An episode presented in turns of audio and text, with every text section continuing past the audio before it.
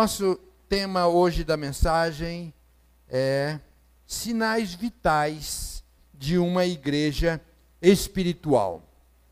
Sinais vitais de uma igreja espiritual. Então, o texto bíblico está em Mateus, capítulo 16, de 13 a 18, e o seminarista Charles já leu para nós. Mas eu quero destacar apenas o versículo 18, na versão A Mensagem, que diz assim: Vou edificar minha igreja.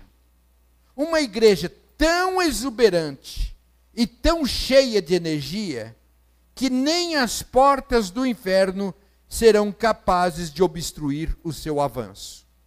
Eu disse que eu ia ler na Bíblia a mensagem. E eu vou ler novamente porque eu acho muito lindo esse texto.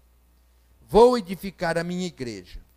Uma igreja tão exuberante e tão cheia de energia que nem as portas do inferno serão capazes de obstruir o seu avanço.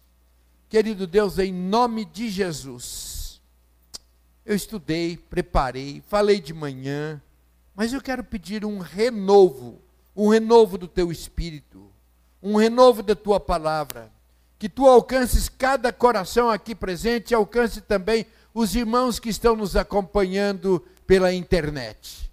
Que tanto aqui como na sua casa, cada um de nós sejamos edificados, abençoados tocados pelo Espírito Santo de Deus.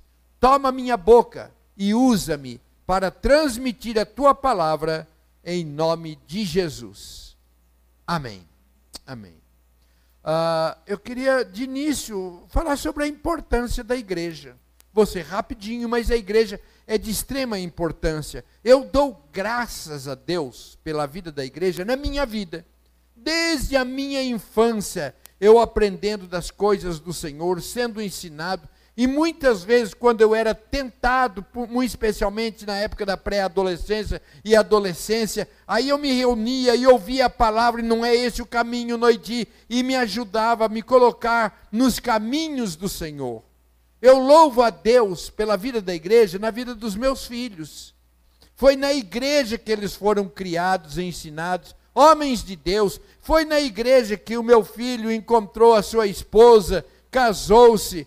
E é na igreja que as minhas netinhas estão sendo ensinadas, orientadas, educadas. Quão bem faz isto! Eu sou grato a Deus por ter sido criado no meio de uma igreja, ensinar os meus filhos, ensinar as minhas netas. Louvado seja Deus por isso. Agora, quando nós falamos em igreja, nós podemos também dividir em duas maneiras. Uma é a igreja institucional, a igreja PJ, que tem a questão da administração do templo, compra este é, edifício ou constrói o outro. Vende o terreno para construir ou não vende. É, quem paga a luz, a água, enfim, que cuida das coisas da instituição, que também é importante e precisa ter ordem, precisa ter nome. Nós temos todo um sistema muito bem preparado, trabalhado para cuidar da igreja como instituição. Mas o outro lado é a igreja espiritual, corpo vivo de Cristo. E é sobre isto que eu quero falar nesta noite, sobre a igreja espiritual. A gente sempre fala e ensina que a igreja é cada um de nós, cada um de nós é a igreja. Mas hoje eu quero falar da igreja, do encontro, da reunião, ou como a Bíblia chama de Assembleia dos Santos. É isso que nós estamos fazendo aqui, nos ajuntando entre irmãos.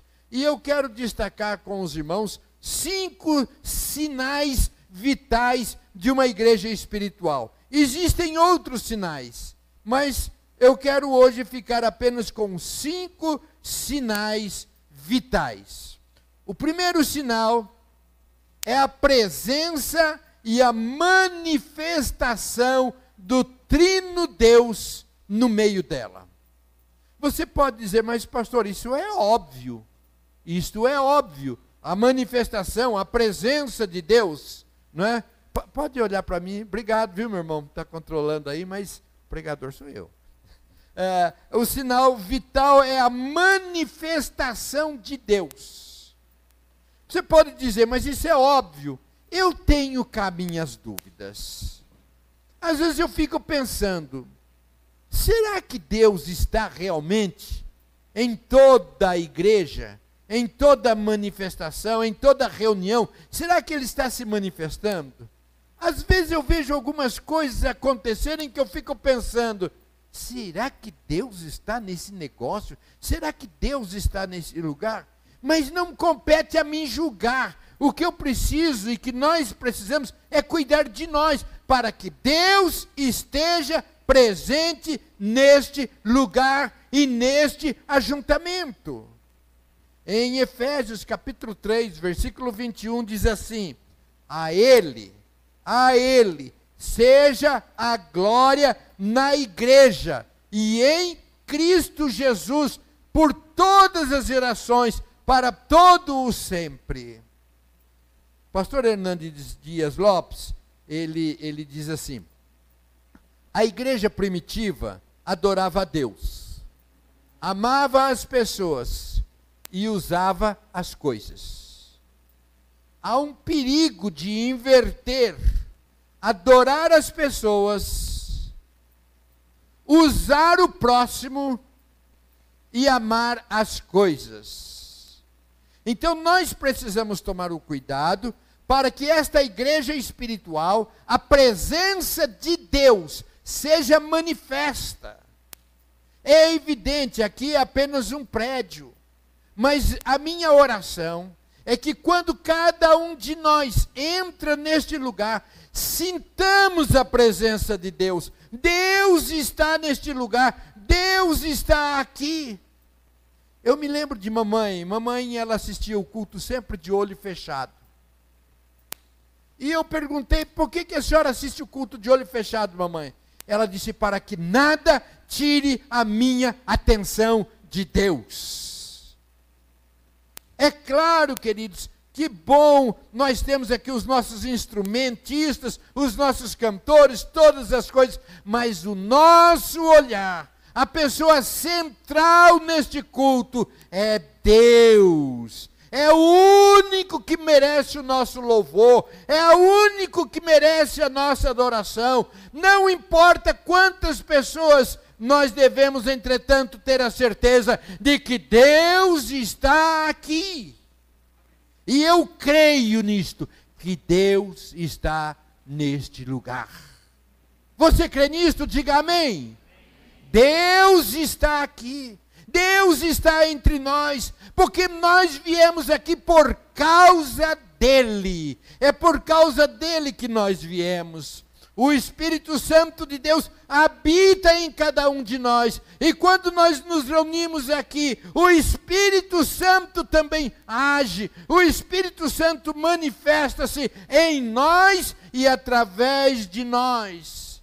Qualquer reunião que não seja realizada em nome de Jesus, para a glória de Deus, e não haja a ação do Espírito Santo, pode ser qualquer coisa menos igreja.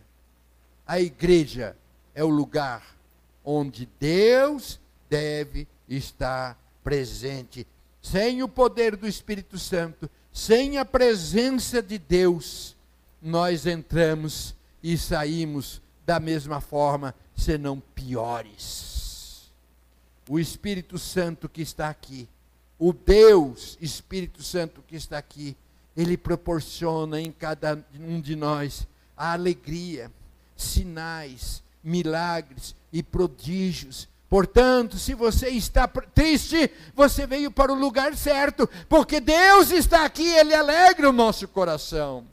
Às vezes, algumas pessoas dizem o seguinte: eu não tenho ido à igreja, e quando eu estou dizendo igreja, é este ajuntamento, eu não tenho ido à igreja porque eu não ando muito bem, eu ando muito triste, eu ando deprimido, eu estou chateado comigo, chateado com outras pessoas. Querido, se você está triste, o melhor lugar que tem é você vir para a igreja, porque Deus está aqui, o Espírito Santo de Deus está aqui, ele alegra o coração. Se você está precisando de um milagre, nós cremos que o Deus poderoso que está aqui pode realizar milagre na sua vida. E aliás, logo que encerrar o culto, eu vou pedir aos presbíteros e respectivas esposas, eles estarão aqui à frente. E se você precisa de um milagre, se você precisa de uma oração, você virá à frente, eles vão orar com você e Deus vai suprir a sua necessidade. Deus vai colocar a mão, Deus vai abençoar, porque Deus está aqui.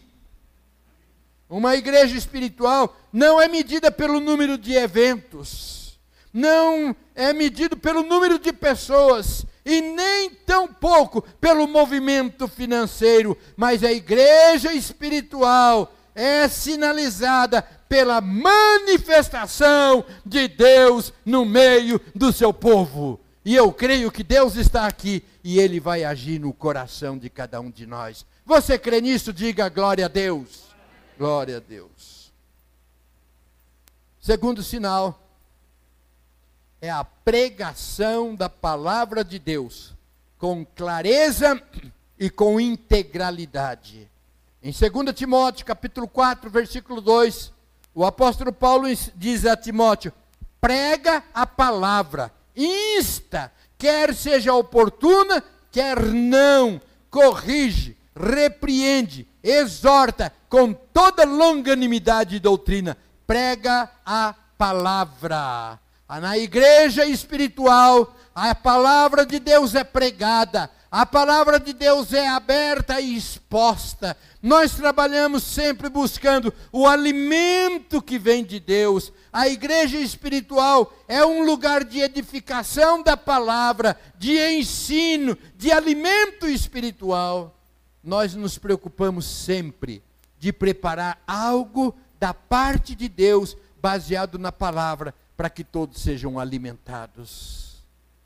Eu sempre digo, sabe quando que o pregador de domingo que vem começa a preparar a sua mensagem?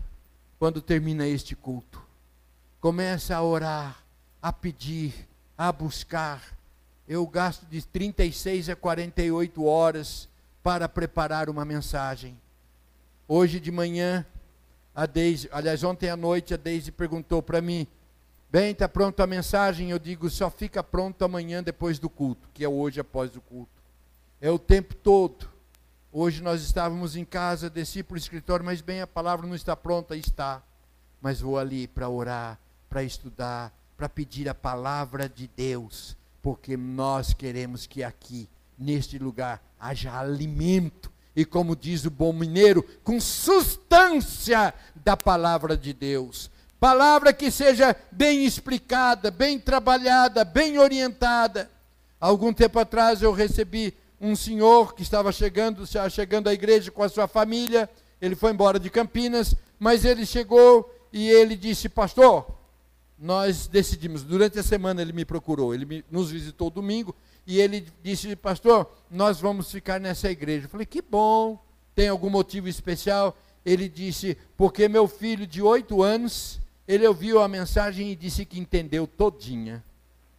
É isso que nós queremos, se a gente pudesse assim, abrir a cabeça ou o coração, mas colocar a palavra, porque a palavra de Deus traz vida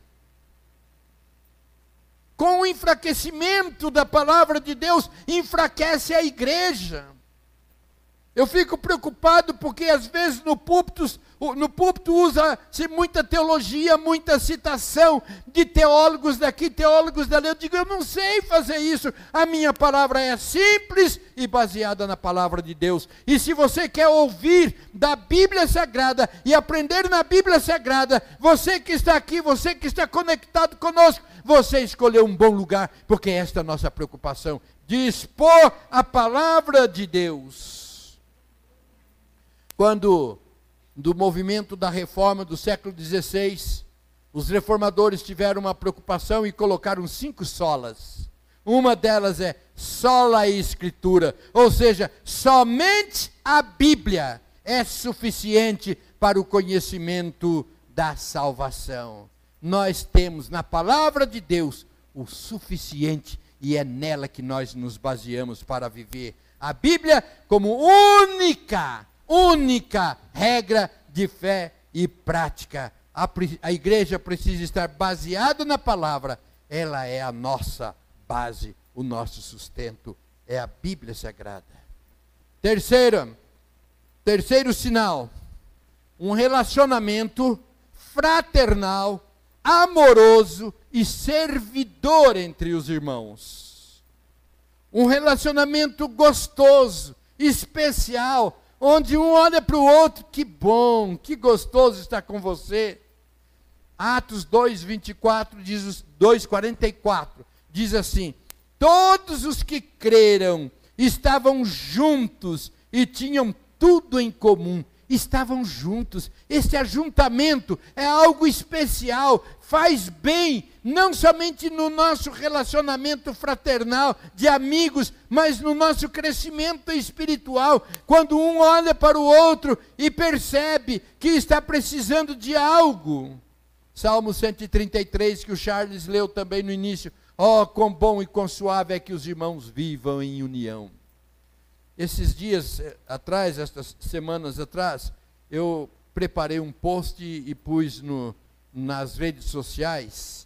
E os irmãos que estão aqui veem o post, e os que estão fora não vão ver, mas o post é o seguinte: é uma família reunida, várias pessoas da família conversando, brincando, tomando uma refeição, bebendo e tira a máscara, evidentemente, para comer, para beber. Estão ali todos felizes e um deles então diz o seguinte: Nós ainda não voltamos para congregarmos pessoalmente, porque nós estamos nos preservando.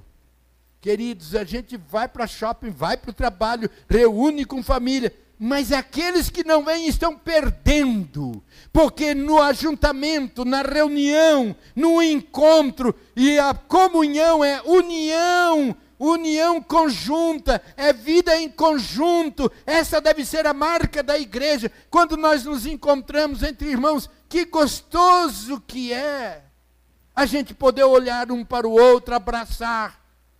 Quantas e quantas vezes, queridos, termina o culto, eu estou ali na porta, eu vejo um irmão, uma irmã e falo: Vamos ali orar? O que, que está acontecendo? Não, tudo bem. O que, que está acontecendo, meu irmão? Tudo bem. O que, que está acontecendo? Ai! E aí começa a abrir o coração, porque a gente se ama, a gente se conhece, a gente sabe quando está bem e quando não está bem.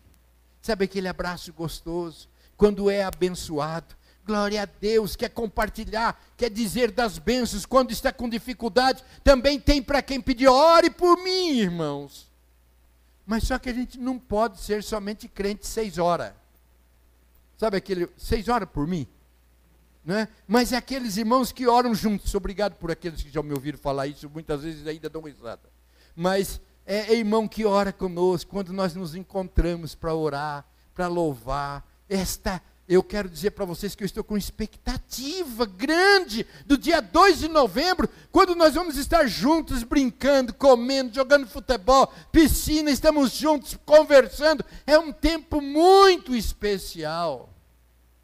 A igreja deve ter essa marca, cuidado, apoio mútuo, onde todos os irmãos são assistidos. Para vivermos em essa união, nós precisamos deixar de lado tudo que possa nos separar e priorizar a convivência entre os irmãos. Em Hebreus 10, 25 diz assim: Não deixemos de reunir-nos como igreja, segundo é o costume de alguns, mas encorajemos-nos uns aos outros. A gente encoraja quando alguém está mais abatido, mais debilitado na fé, mais enfraquecido. Vamos, irmãos, Vamos juntos, nós estamos orando por você. Deus vai te abençoar, Deus vai te sustentar, Deus vai te dar força. Este encorajamento é uma bênção, é um privilégio, e eu quero desafiar você a falar desse encorajamento por aqueles que estão vivendo solitários, sem irmãos, sem amigos e principalmente sem conhecer a Deus. a igreja é um lugar onde nós devemos estar bem ajustados. Não pode haver na igreja contendas, discussões. Na igreja espiritual não pode haver contendas, discussões, disse que me disse, nem muito menos ainda falar mal uns dos outros. A igreja, quando está em comunhão, ela cresce, quantitativa e qualitativamente. A igreja deve praticar o amor sincero, puro, e cujos membros se alegram com a felicidade dos irmãos e com eles também compartilham dores, sofrimentos. A igreja espiritual é aquela onde os crentes dizem, como o salmista: Alegrei-me quando me disseram, vamos à casa do Senhor. Fiquei contente quando me convidaram, vamos à igreja. E quando vem, não tem pressa de ir embora, porque terminado este momento aqui, o culto continua. Quando nós continuamos conversando, embora ainda à distância, mas a gente pode estar ali cumprimentando, conversando. Domingo passado terminou o culto, os irmãos ficaram ali no salão social conversando, e eu disse: só falta um cafezinho, como nós tínhamos anteriormente, porque esse momento é gostoso. E é extensão do culto. E ainda é culto, porque é a comunhão dos irmãos. A igreja espiritual, quando alguém visita, é bem recebido, amado e sente o desejo de voltar. Normalmente, quando nós vamos examinar irmãos que são recebidos como membros da igreja, a gente faz uma pergunta: o que te atraiu para Shalom? E eu fico pensando, bom, ele vai dizer o seguinte: foi o sermão do reverendo Noidi, ou do reverendo Ricardo. Ah, foi o louvor do Silvano, louvor da Evelyn. Mas sabe o que normalmente as pessoas dizem? Foi o ambiente de amor. Foi o ambiente que eu fui recebido. O abraço gostoso, ou melhor, o soquinho agora gostoso que eu recebi logo na entrada. Um sorriso, mesmo por trás da máscara, mas sorri com o olho. Um ambiente saudável e gostoso. Esta é a igreja que Jesus quer encontrar quando voltar a esta para nos buscar. Quarto sinal: compromisso real e prático com o evangelismo. A ordem de Jesus aos seus discípulos, no final do seu tempo aqui na terra, ele deu uma ordem: ide por todo mundo e pregai o evangelho a toda a criatura. A pregação do Evangelho é o centro da missão da igreja. Esta mensagem é expressa pela palavra querigma, que significa proclamação por arauto, que é o anúncio da palavra de Deus. Nós estamos aqui porque alguém pregou-nos o Evangelho, alguém falou-nos de Jesus, e agora o ID é comigo, é com você, para que nós saiamos e propaguemos o Evangelho. Se não há crescimento, não há pregação do Evangelho. Se não há pregação, não há crescimento. É muito gostoso estarmos aqui, mas a gente não pode mais cantar aquele cântico que antigamente se cantava: somos um pequeno povo muito feliz. Nós somos um povo feliz, mas eu louvo a Deus porque na palavra de Deus não há limite para os salvos, a salvação é para todos. Há uma seita que dá um número de pessoas que irão para o céu, mas em Cristo Jesus, todos aqueles que receberem a Cristo serão salvos. E nós temos essa responsabilidade. Se o mundo está do jeito que está, se o nosso país está do jeito que está, o que falta é Jesus Cristo. E esta mensagem só a igreja espiritual tem. Não podemos nos omitir. Precisamos ter essa preocupação. Achar desculpas. Eu tenho um hobby eu gosto de horta. Alguns daqui já foram beneficiados, já viram minha hortinha no fundo do quintal. Eu tenho minha hortinha. E graças a Deus está produzindo, está bonita. Hoje à tarde eu colhi, fiz um buquê bonito com vários tipos de hortaliças. E a Deise falou para mim: Você vai dar para Fulano? Que também é crente. Eu disse: Não. eu quero dar para alguém que eu quero me aproximar através do Evangelho. Vou fazer um agrado. Vou levar. E levei para um dos vizinhos. Esses dias atrás, mudou-se na frente de casa um. Acabaram de construir e mudou para lá. Os novos vizinhos. Eu falei para Deus: bem, faz um bolo de fubá bem gostoso. E nós vamos entregar esse bolo de fubá. E a Deise fala: Você está com segundas intenções. Eu digo: Não estou com segundas intenções. Estou com primeiríssima intenção. É a primeira intenção. Sempre quando eu olho para as pessoas que ainda não conhecem a Jesus. E muitas vezes eu estou andando de carro, andando pela cidade, Senhor abençoa. Nesse prédio deve ter gente que ainda não conhece Jesus. Senhor, me usa. E eu fiz esta oração hoje, faço sempre. Quero ser um instrumento, um porta-voz. Esta igreja, se ela quer ser uma igreja espiritual, ela precisa ser uma igreja evangelista. Que ganhe vidas para Jesus, que transforme vidas, e na nossa vizinhança, e na sua vizinhança, e no seu meio de amizades, na sua família, tem precisando gente, tem gente precisando do evangelho de Jesus. Eu já já contei essa experiência algumas vezes. Já contei essa experiência quando eu estava em Tupã, uma senhora se converteu e ela falava muito, ela gostava de conversar e era muito espontânea. Fui pastor em Bauru, um dia eu vejo lá, posso citar, se a dona Bila ou alguém de Tupã está me ouvindo, vai lembrar-se dessa história. A dona Bila foi nos visitar em Bauru. E quando ela chegou em Bauru, ela era professora, ela olhou de um lado uma colega, professora, que foi professora com ela em Tupã.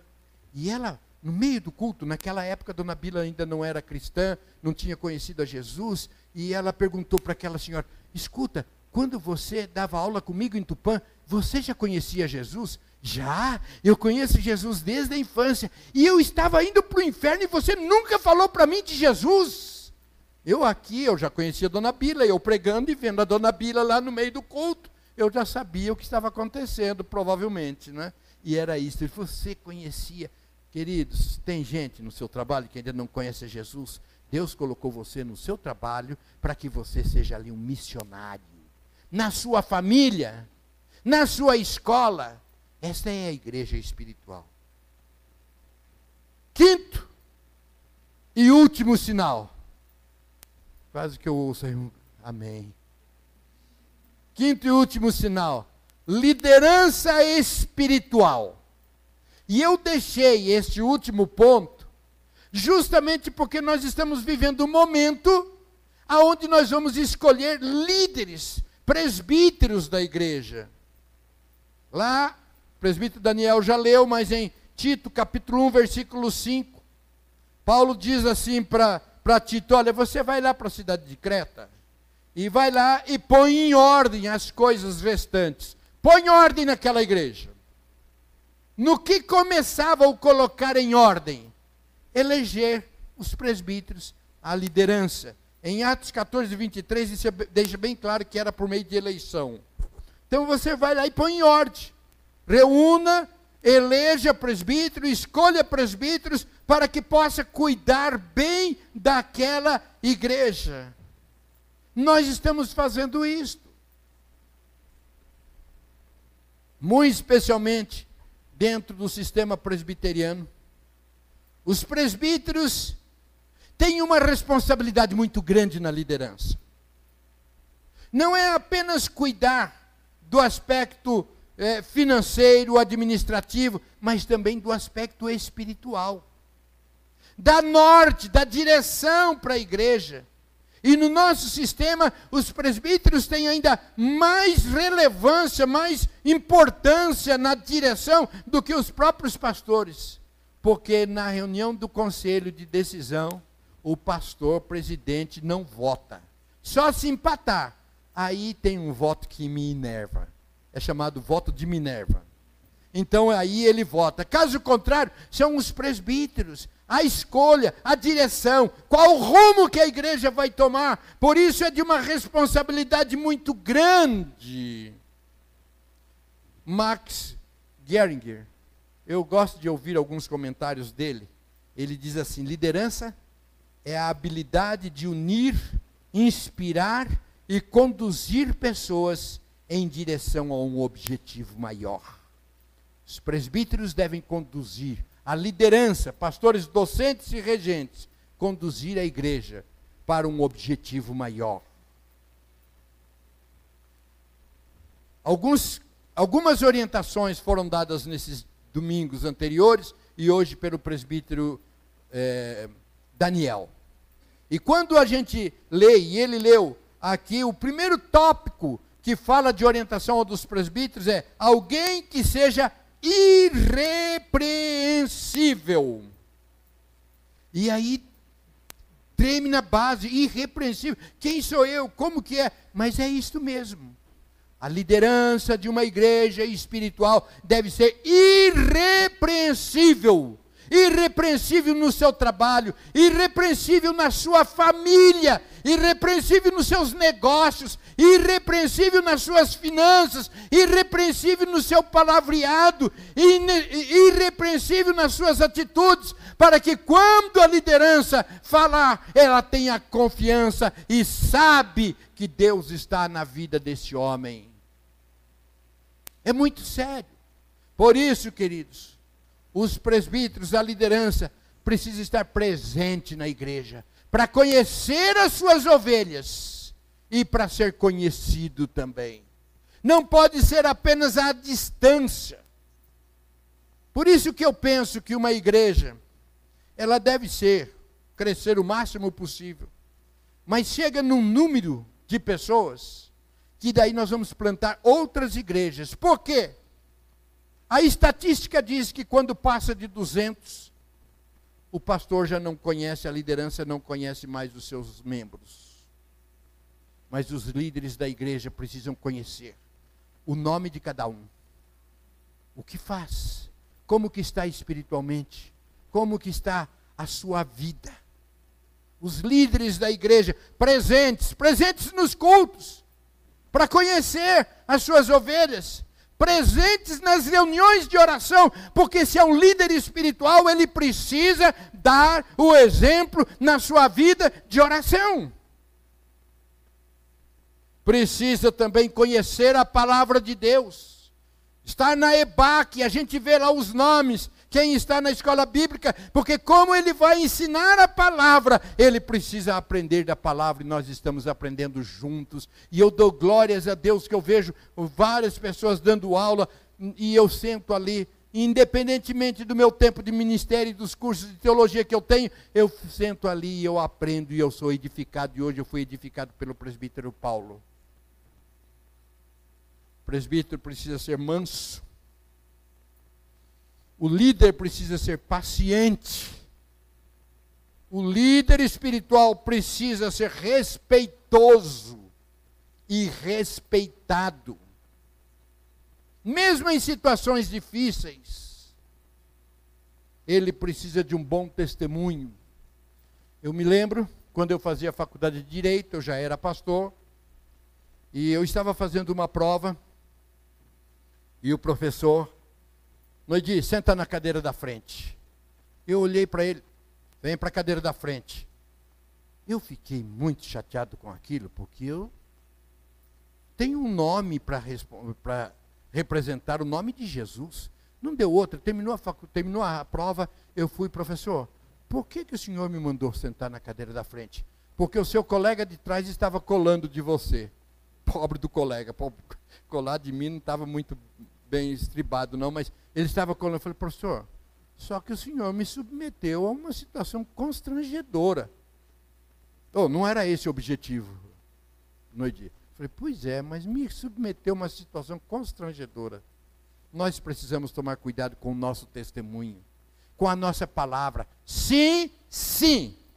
Não, não. O que passa disso procede do inimigo. O líder precisa ser conselheiro, ter uma vida piedosa. E você olha para ele e você vê esse, esse homem é um homem de Deus. É um homem de Deus. Queridos, a minha oração, a minha oração é que na Shalom, Igreja Evangélica da Paz, aonde Deus nos colocou, haja a presença e a manifestação do Trino Deus. Deus está aqui. Deus está aqui. Há um cântico que a gente cantava antigamente que era assim: Deus está aqui.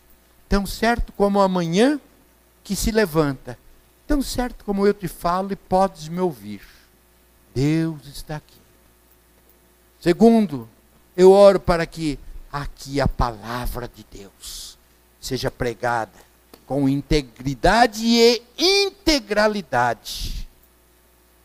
Eu oro para que na Shalom haja um relacionamento fraternal, real, amoroso, servidor. Nós estamos aqui para servir, para servir eu oro para que na Shalom haja um compromisso real e prático com o evangelismo. Nós ficamos contentes quando nós recebemos. Deus traz outros membros de outras igrejas para congregar conosco. Louvado seja Deus por aqueles que têm se achegado. Mas não há mudança nenhuma no céu. Já pertencia ao reino de Deus. Mas o momento mais gostoso é quando nós recebemos novos irmãos convertidos, que saiu das trevas e veio para a luz. E esse trabalho é meu e é seu.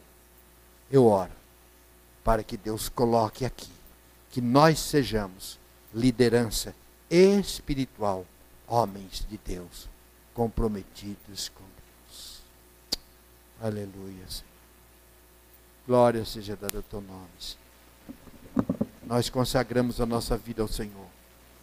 E queremos te pedir que tu nos abençoe, agradecendo pela Shalom e te pedindo que tu nos abençoe e nos use para que sejamos mesmo uma igreja espiritual. Senhor se manifestando aqui, sinais, prodígios, felicidade, alegria, paz, salvação. Que o Senhor use-nos para levar esta mensagem a outras pessoas. E eu peço, vem Deus. Vem, Deus. Vem, Deus. Vem, Espírito Santo. E faça desta igreja uma igreja espiritual. Eu oro em nome de Jesus. Em nome de Jesus. Amém.